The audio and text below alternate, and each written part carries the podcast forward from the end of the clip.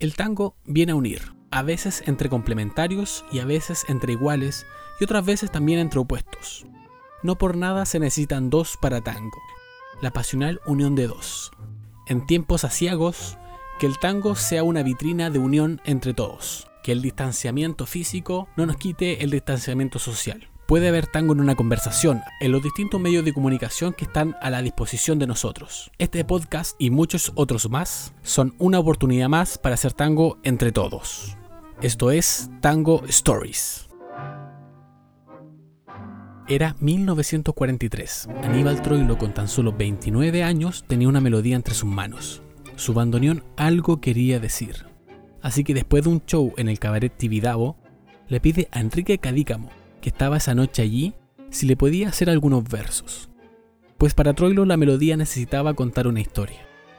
Por ahí, tras bambalinas, después del show, Troilo le enseña la melodía y Cadícamo encantado lo felicita y le dice que se ocupará de contar lo que tenga que contar. Esa misma noche, Cadícamo camino a casa mientras intentaba no mojarse por la garúa de la noche, la mente le empieza a brillar. Y se le viene una frase al corazón.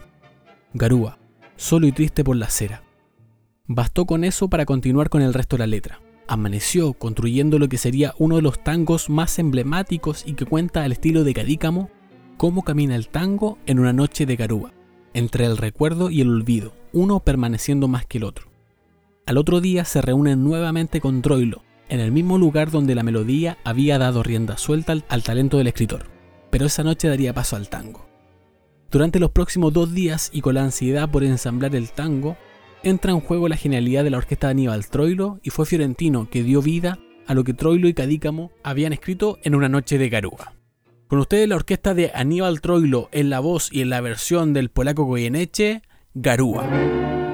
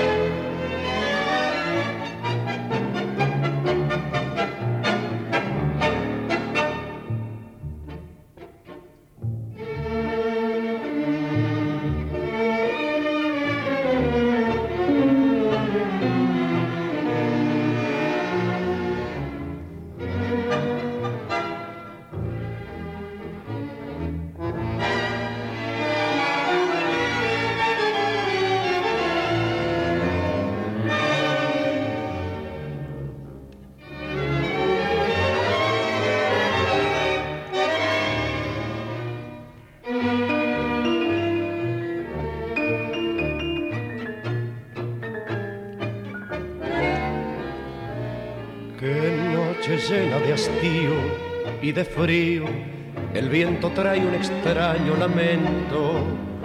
Parece un pozo de sombras la noche y yo en las sombras camino muy lento. Mientras tanto la garúa se acentúa con sus púas en mi corazón. Y en esa noche tan fría y tan mía, pensando siempre lo mismo, mi abismo. Y por más que quiero odiarla, desecharla y olvidarla, la recuerdo más. Garúa, solo y triste por la acera, va este corazón transido con tristeza de tapera, sintiendo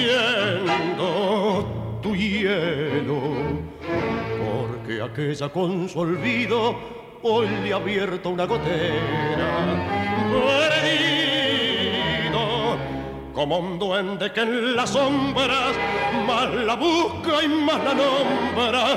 Garúa, tristeza, hasta el cielo se ha puesto a llorar.